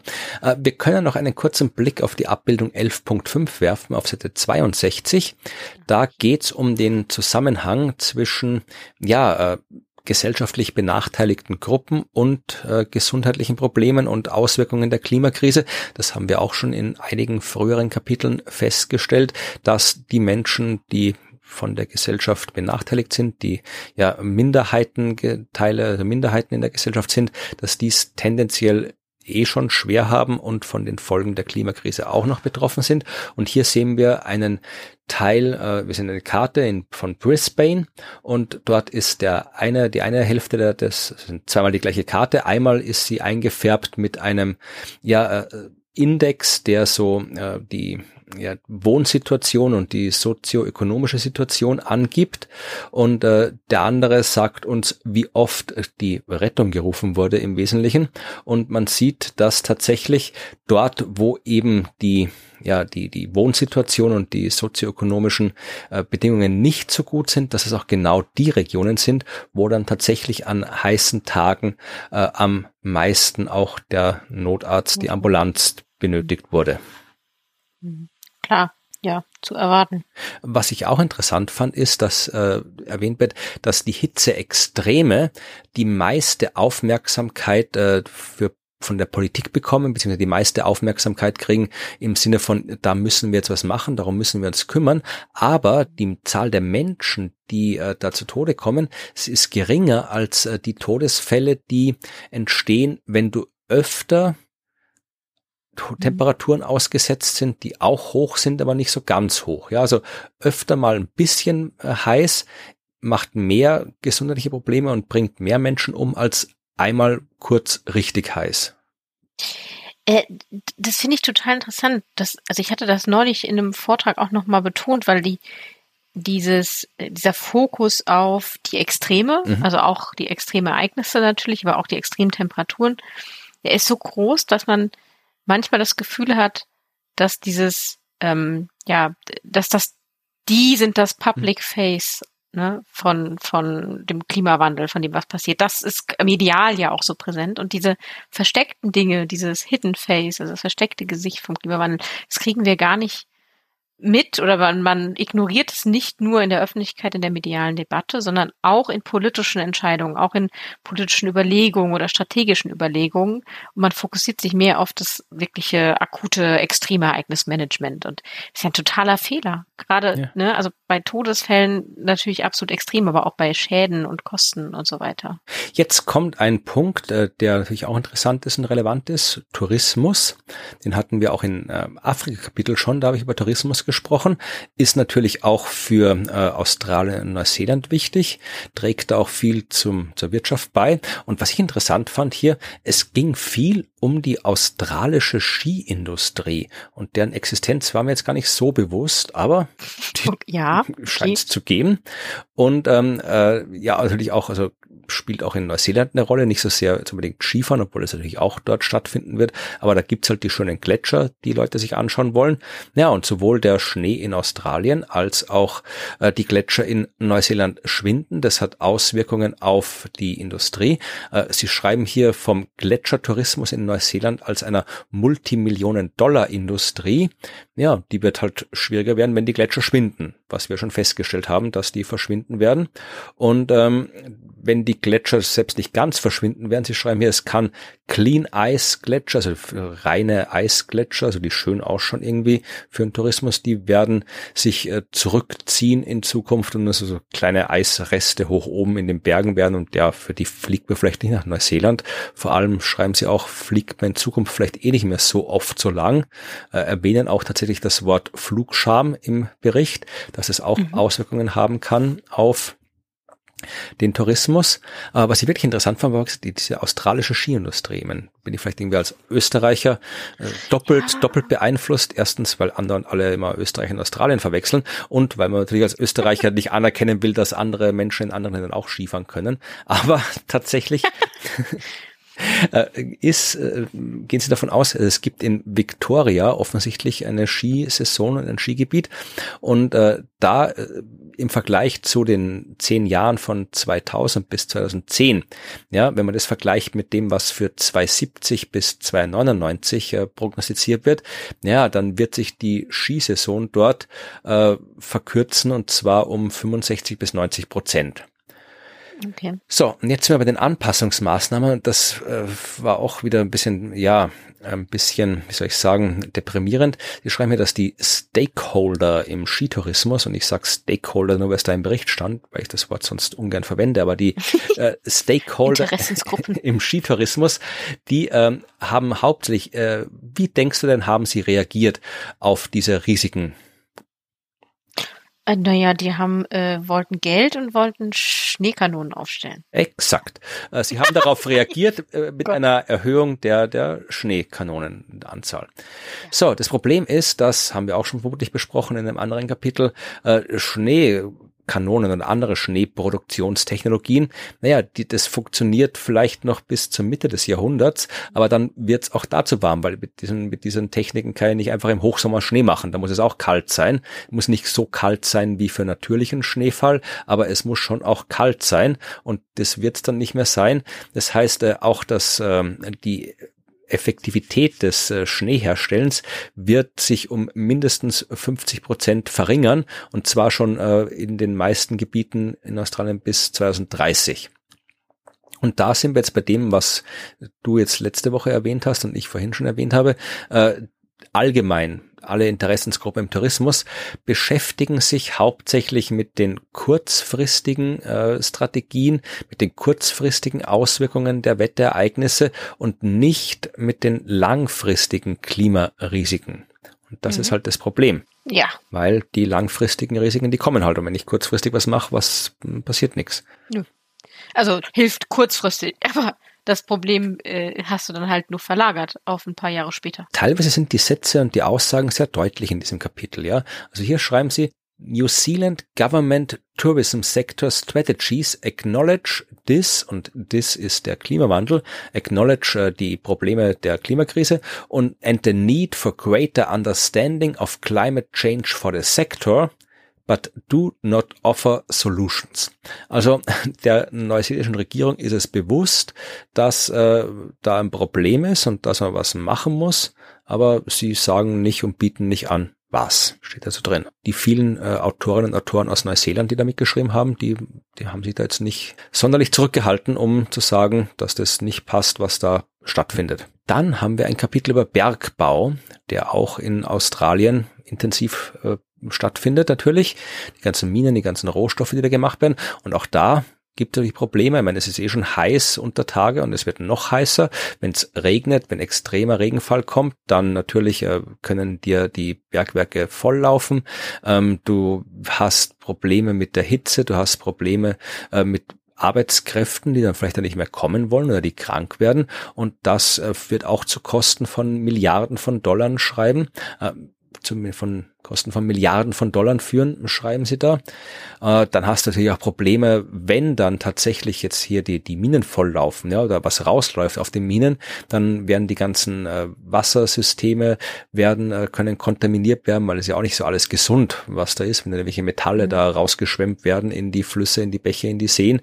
Also das führt alles zu großen Problemen und das wird festgestellt und ja, was man dagegen tun kann, wird jetzt eher spärlich ausgeführt, weil, ja, was soll man tun? Kann die Mine nicht zusperren? nee. Oder man kann sie zusperren, aber äh, hat ja auch wieder Konsequenzen. Ja. Äh, dann gab es ein langes Kapitel über Energie, oder ein vergleichsweise langes Kapitel über Energie, mhm. das ich mhm. aber eher ausgespart habe, weil über Energie haben wir schon gesprochen. Ich habe nur ja. einen Teil mir rausgesucht, äh, nämlich der Energiemix. Der unterscheidet sich deutlich zwischen Australien und Neuseeland. Das fand ich interessant.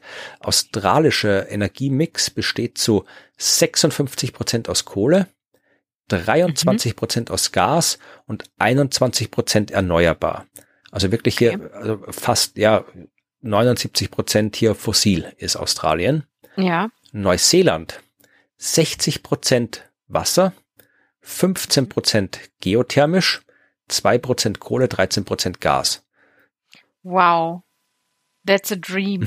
Ja, und sie sagen auch tatsächlich, dass Kohle und Gas möglichst bald eben äh, ja eingestellt werden sollen und den erneuerbaren Anteil eben von 82 Prozent in 2017 auf 95 Prozent äh, in 2050 erhöht werden soll und eben durch den Einsatz von Windenergie. Ja, also da ist tatsächlich, obwohl die beiden Länder ja so nah beieinander sind, hier komplett unterschiedlich. Finde ich total krass. Ich wusste gar nicht, dass das bei Neuseeland so ist. Also ich wusste, die sind schon sehr gut dabei, aber das ist ja wow. Ja, also wenn ich weiß nicht, vielleicht geografisch, ich glaube Geothermie, gut, Geothermie geht prinzipiell eigentlich fast überall, aber in Neuseeland ist ja doch eher mehr Vulkane als Australien, also die haben es da vielleicht leichter, so wie Island mit der Geothermie. Und ja, ja, gut, Neuseeland tut sich auch leichter mit Wasserkraft. Das ist ja auch der Grund, warum wir in Österreich nicht ganz so schlecht sind, äh, obwohl unsere Politik auch nicht besser ist als anderswo, wenn dann eher schlechter. Aber wir haben halt sehr viele Flüsse und sehr viele Berge, wo die Flüsse runterfließen können. Deswegen haben wir halt in unserem Energiemix einen sehr hohen Wasserkraftanteil und haben nicht ganz so viel Fossile wie Deutschland zum Beispiel. Und den Vorteil hat Neuseeland auch. Die haben auch viele Berge mit vielen Flüssen und Australien eher nicht. Nee, das stimmt. Aber Sonne hätten sie in Australien, also. Ja, genau, aber Solar wäre ja sicher kein, kein Problem. Und bei Wind weiß ich, also müsste man natürlich gucken, aber ich glaube, so Offshore-Anlagen sind wahrscheinlich in Australien auch sicher keine schlechte Sache, aber müsste man sich jetzt natürlich mit beschäftigen, ja. So, jetzt müssen wir langsam mal zum Ende kommen, obwohl ich noch hier ein, zwei Kapitel habe. Ich werde das eine äh, relativ kurz halten. Da geht's um die äh, wieder die indigenen Menschen in Australien und Neuseeland.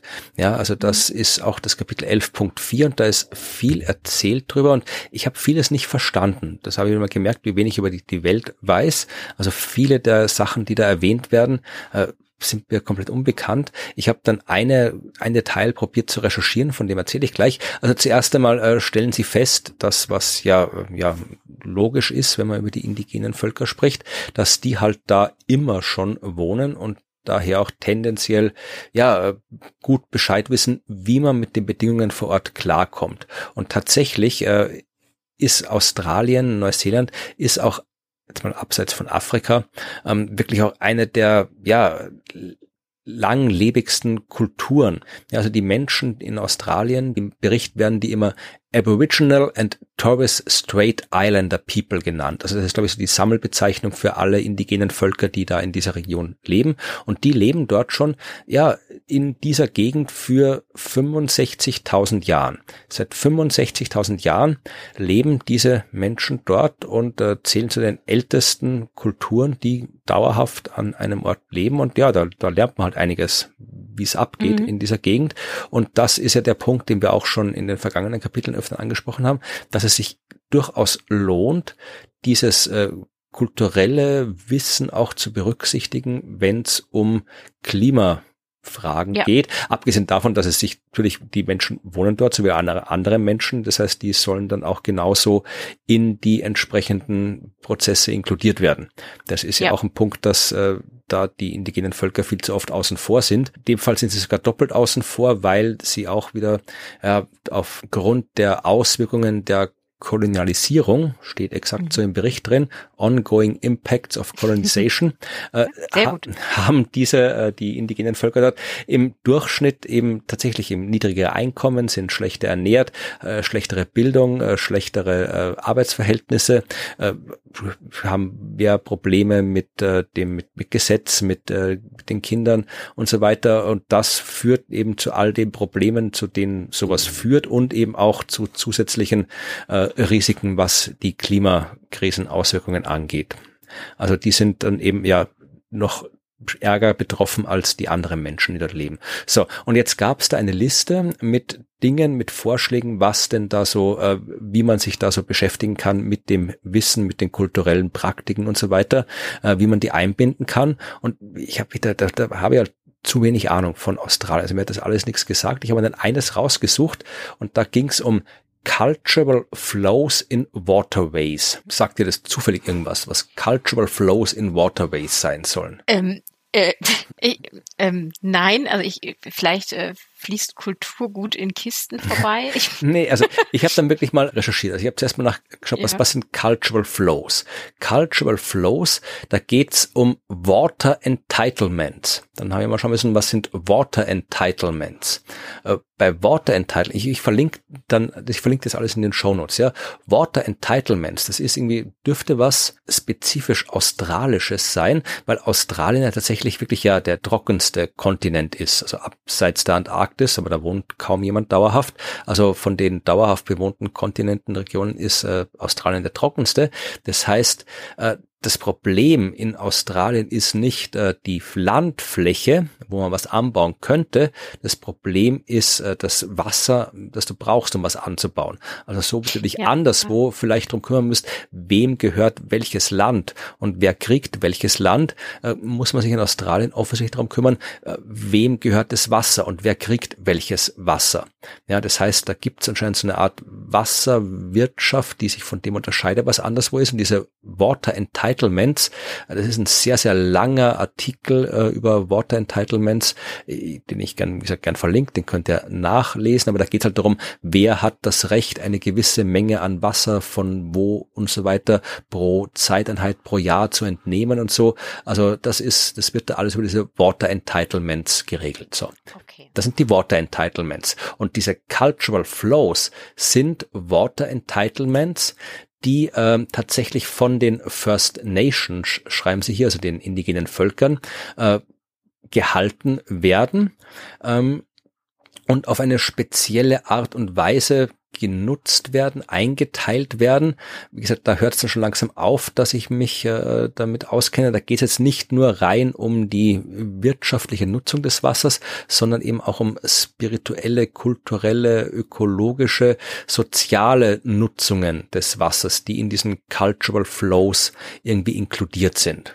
So, und jetzt äh, schreiben Sie da, dass man eben, wenn man sich bei der Wassernutzung an diesen Cultural Flows der indigenen Völker orientiert, dann kann das eben tatsächlich äh, zu einer besseren und nachhaltigeren Wassernutzung führen, auch in äh, einer Situation, wo sich das Klima dann verändert. Und das war dann der Punkt, wo ich das erste Mal im, bei der Lektüre des IPCC-Berichts tatsächlich äh, in die Quellen, in die Literaturliste gegangen ja. bin und mir die zwei Papers rausgesucht habe, die da zitiert werden, äh, um das zu belegen und auch die verlinke ich.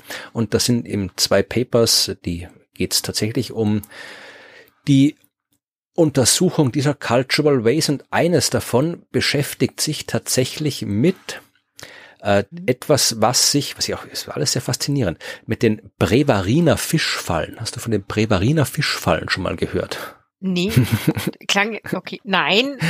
Ja, Bremen? Nee, Brevarina. Ich weiß, weil ich klang so nach Bremen. Das war ja, wahrscheinlich spreche ich es auch absolut falsch aus. Das kann natürlich auch sein, ja. Mhm. Aber äh, das ist tatsächlich so die Brevarina Aboriginal Fish Traps. Das äh, ist in der Stadt Brevarina im äh, New South Wales. Das sind Fischfallen, die sind 40.000 Jahre alt ungefähr, so sagt man, schätzt man, weiß man nicht genau. Auf jeden Fall sind sie sehr alt. Und äh, die bestehen so im Wesentlichen aus, da ist so ein Fluss, äh, der heißt Barwon River. Und äh, diese Fischfallen werden so aus, aus Steinen, das sind so gelegte Steine rundherum, die in so Schleifen, Kreisen und so weiter abgeteilt werden. Und je nachdem, wie dann jetzt gerade hier so die Wassersituation ist. Also wenn viel Wasser ist, dann äh, fließt das Wasser da durch. Wenn das Wasser zurückgeht, dann bleiben die Fische in manchen Fischfallen hängen. Äh, anderswo hat man dann wieder was abgetrennt, so dass Wasser gespeichert wird, also zurückgehalten wird, wenn dann das Wasser nach den Regenfällen zurückgeht. Also äh, ich habe auch das nicht komplett verstanden, wie das kulturell funktioniert, aber das ist irgendwie ein offensichtlich Jahrtausende altes System, wie man eben äh, tatsächlich Wassersituationen nutzen nutzen kann und sich anpassen kann auf viel und auf wenig Wasser und in beiden Fällen kann man mit dem Wasser was anstellen und eben Fische fangen und so weiter.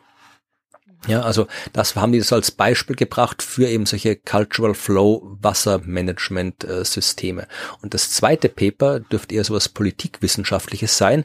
Da äh, beschäftigen sie sich mit der ganzen äh, politischen Situation, die eben zwischen der ja, zwischen der, der Verwaltung, der Wasserverwaltung, der Regierung und eben der Verwaltung der ganzen ähm, äh, indigenen Völker besteht. Und äh, da gibt es anscheinend jahrzehntelange hier Rechtsstreitigkeiten hin und her und so weiter. Und das haben die da alles untersucht und kommen dann eben in ihrem Fazit auch dazu, dass man eben sich wirklich darum kümmern sollte, dass äh, diese Water Entitlements der indigenen Völker auch ernst genommen werden und dass man sie auch nutzt. Also better use needs to be made of first people's science steht in der Conclusion. Also man muss wirklich das Wissen übers Wasser besser nutzen, eben ja. um tatsächlich diese Expertise nicht zu verschwenden, die Expertise der Menschen, die am längsten auf diesem Kontinent gelebt haben, schreiben sie da am Schluss.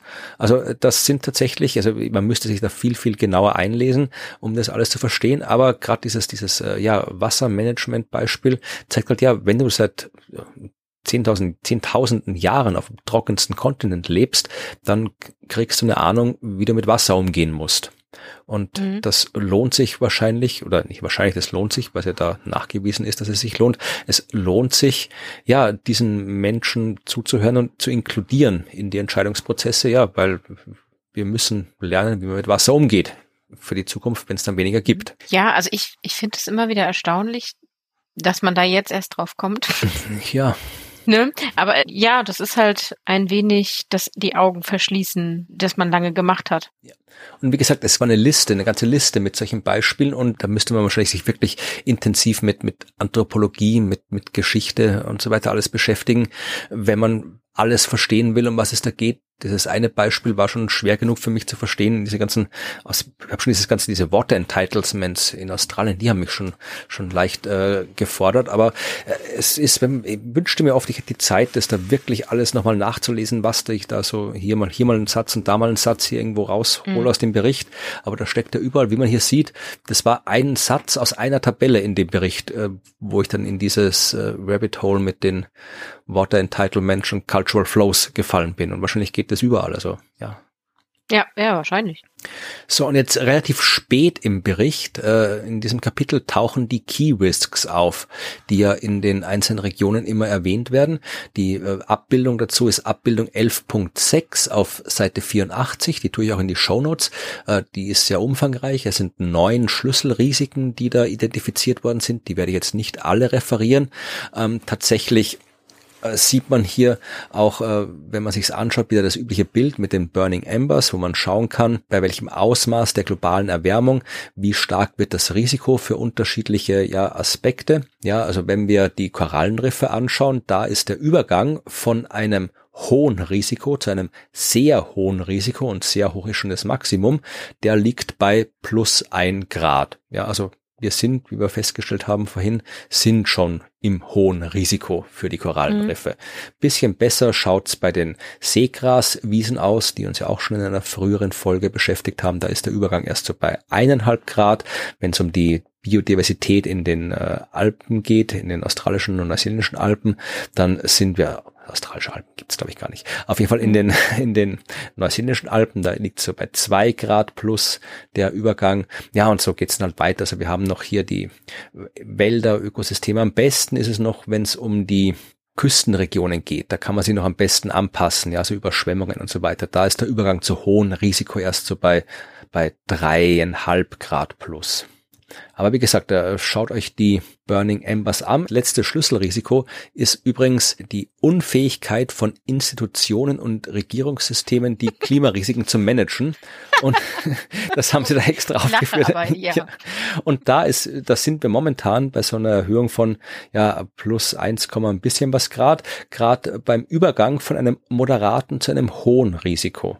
Ja, und mhm. bei plus zwei Grad dann, ja, kann es sein, dass wir dann noch weiterkommen. Und wer das alles im Detail sehen will, wie gesagt, es ist das Kapitel der Tabellen.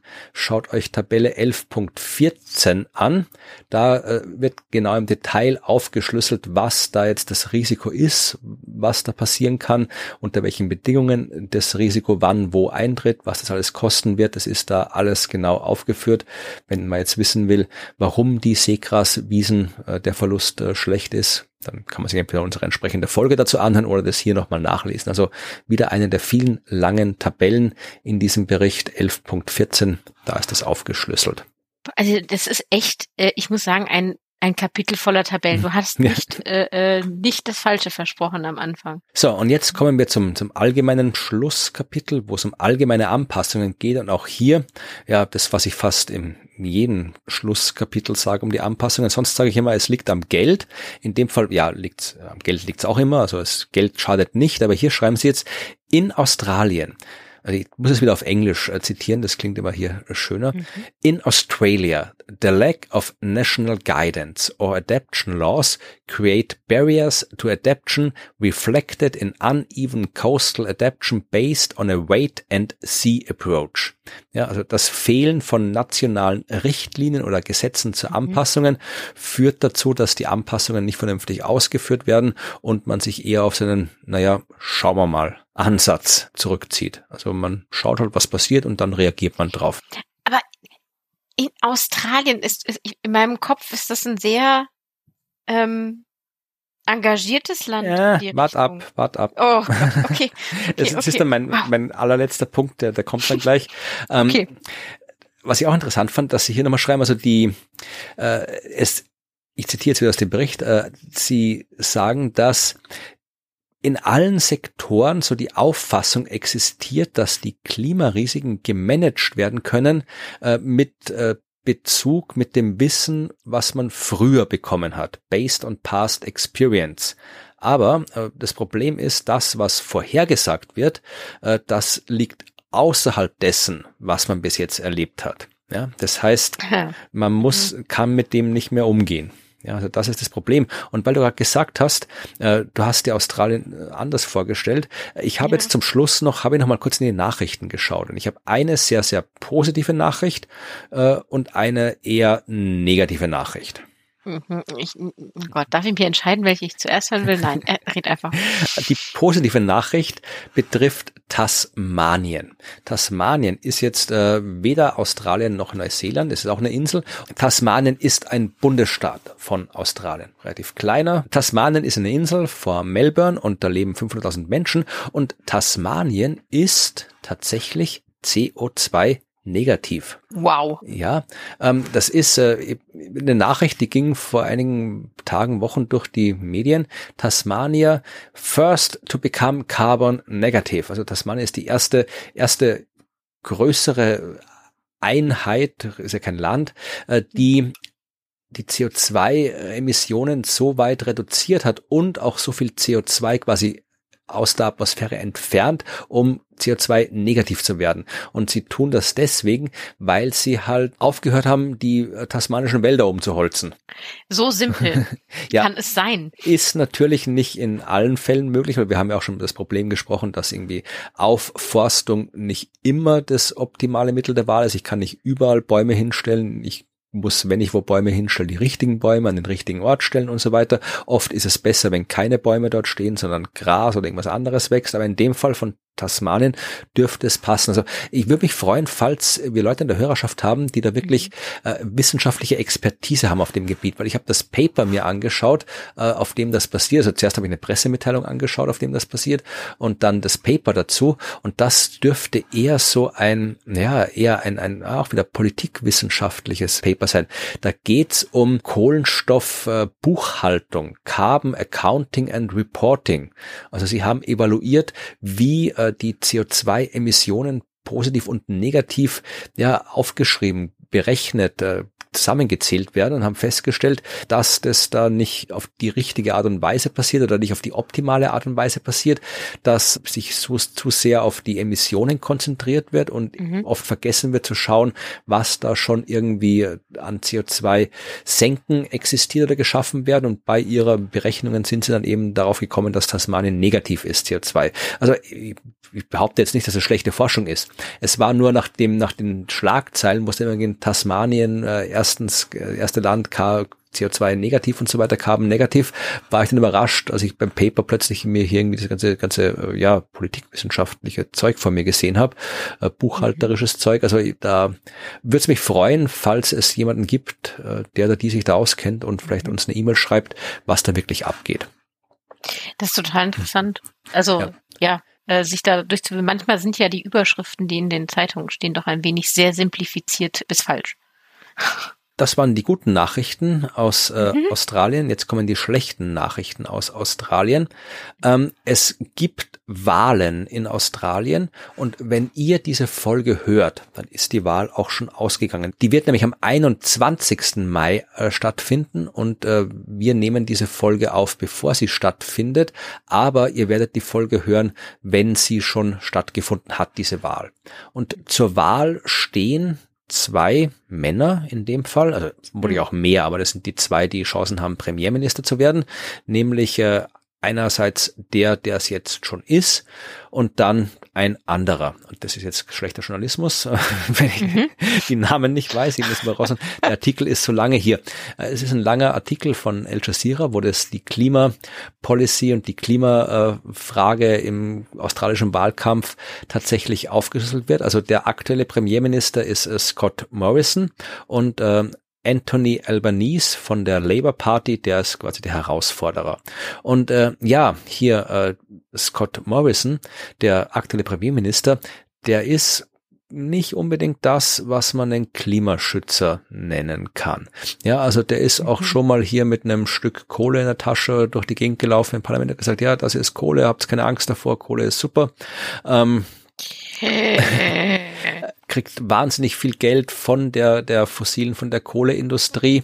Ähm, das Problem ist, es gilt für seinen Herausforderer auch so ähnlich. Also Super. Also der, äh, die kriegen beide, weil die ist natürlich, die ist natürlich sehr, sehr äh, wichtig. Ich meine, wenn da hier 56 Prozent im Energiemix Kohle ist, ja klar, mhm. haben die da jede Menge mhm. Einfluss dort, ja, mhm. Lobbyismus. Der Artikel ist von El Jazeera ist sehr, sehr lang. Das sind wirklich auch von den ganzen anderen Mitgliedern der Regierung, was die dazu sagen. Das sind waschechte Klimawandelleugner mit dabei, was es heutzutage kaum noch gibt.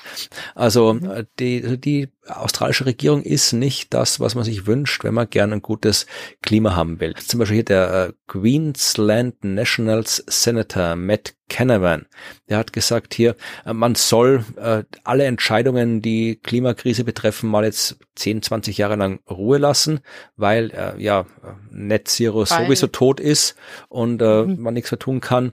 Also das kann man mal lassen und sich Zeit lassen, weil es ist eh schon wurscht.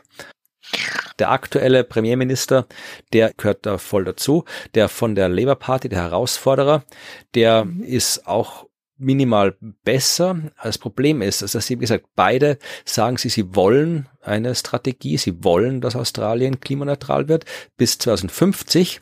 Allerdings sagen beide, dass sie deswegen noch lange nicht aufhören, jetzt hier irgendwie Kohle und Gas zu fördern. Also 114 neue Kohle- und Gasprojekte äh, werden momentan hier von der Regierung geführt, geplant. Mhm. Super. Und sie sagen halt, ja, ähm, ja, wenn wir das irgendwie hier so äh, mit 2050 hinkriegen, also das ist ja ihr Ziel, haben beide gesagt, 2050 klimaneutral. Äh, sie sagen halt, ja, wir, wir, wir, wir machen irgendwas äh, Carbon Capture and Storage. Das ist Ah, diese berühmten ähm, Dinge, die noch ja. zu erfinden sind. Schreibt doch hier der Artikel in Al Jazeera, ähm, der, die exakte Technologie wurde nicht angegeben, hauptsächlich, weil sie noch nicht existiert. Gut. Mhm. Es gibt in Australien auch eine grüne Partei, aber die dürfte offensichtlich keine wirkliche Rolle im Wahlkampf spielen. Ich gehe davon aus, dass Australien so ein ähnliches Wahlsystem hat wie äh, Großbritannien und USA, wo es halt im Wesentlichen auf zwei Parteien rausläuft. Aber auch da mhm. weiß ich nichts Genaues. Aber ja, es ist äh, in Australien schaut es nicht gut aus fürs Klima. Aber wie gesagt, wenn diese Folge dann veröffentlicht worden ist, dann wissen wir vielleicht schon mehr. Aber, aber was ist denn da die Wahl? Ist es der eine oder der andere, die beide nicht das Richtige. Egal. Gut. Ja, also das ist, wie gesagt, die gute und die schlechte Nachricht aus Australien. Mhm. Und damit beende ich dann das Australien-Kapitel und das Neuseeland-Kapitel. Australasien heißt es ja offiziell. Ich war weder in Australien noch in Neuseeland und vielleicht, ja, gehört das auch zu den Zielen, wo man mal hin sollte. Ja, äh, vielleicht. Also ich, ich muss sagen, ich bin ja auch in meinem Leben auch noch nicht sehr viel weit rumgekommen. Zum einen, weil ich Flugangst hatte, hm.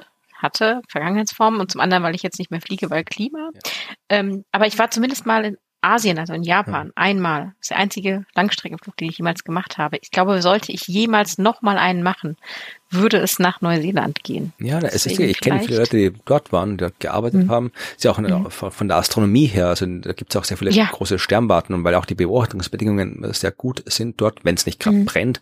Ja, also da äh, ist es absolut, bin mir voll überzeugt, dass es dort sehr viel zu sehen gibt und schön ist. Aber das wo stimmt. reisen wir denn in der nächsten Folge hin? Oh, in, in der nächsten Folge gehen wir in eine ganz andere Ecke. Also wir haben jetzt quasi Asien erstmal äh, erledigt, abgehakt, besprochen. Und wir gehen rüber nach Amerika und dort in den Bereich Süd- und Zentralamerika. Okay. Und ich äh, fand das da jetzt sehr interessant. Also jetzt schon der Vergleich, ne, wir haben erst letzte Woche über Asien gesprochen, 51 verschiedene Länder und Regionen, von Truppen bis äh, Eis, quasi alles ver vertreten. Du hattest jetzt zwei Länder in Australasien, eher ähnliche Bedingungen, ne? also ähnlicher, nicht komplett, aber ähnlicher. Und äh, ich bin gespannt, wie das jetzt in Zentral- und Südamerika wird, weil da natürlich auch nochmal sehr unterschiedliche Sachen vorkommen, aber ich glaube nicht ganz so extrem unterschiedlich wie in Asien. Und dann besprechen wir da die einzelnen Regionen durch. Die sind da nämlich jetzt tatsächlich mal kapitelweise nach Regionen unterteilt, also so Nordwest-Südamerika, Nord-Südamerika, also diese Unterteilung wird da gemacht. Und ich bin gespannt, wie das wird, weil den, ähm, ich ich glaube, da ist auch noch viel, was ich einfach noch nicht weiß. Also wo, wo mir Wissen fehlt über Südamerika und ich glaube, da lerne ich selber sehr viel dabei und ich hoffe, dann lernen alle mit mir mit nächste ja. Woche. Da bin ich auch schon gespannt. Also war ich auch noch nie in der Ecke der Welt, aber auch da sind wir auch wieder sehr divers. Regenwald, Amazonas, hier äh. Karibik, genau. hohe Berge, Wüsten, ja, Eis. Ich, das wird spannend. Alpakas, Entschuldigung, als Alpaka und, und Meerschweinchenfreundin ähm, freue mich alleine schon auf die Tierwelt. Ja, dann gucken wir mal, wie es da abgeht in Südamerika und Mittelamerika. Genau. Ja, und äh, bis dahin bleibt uns natürlich ähm, erstmal eine Woche Pause, in der ihr, wenn ihr Lust habt, uns natürlich gerne schreiben könnt, äh, Feedback geben könnt oder unsere Fragen beantworten, die wir nicht beantworten können. Also Expertise im Berechnen von CO2-Negativzahlen in eher buchhalterischer Manier.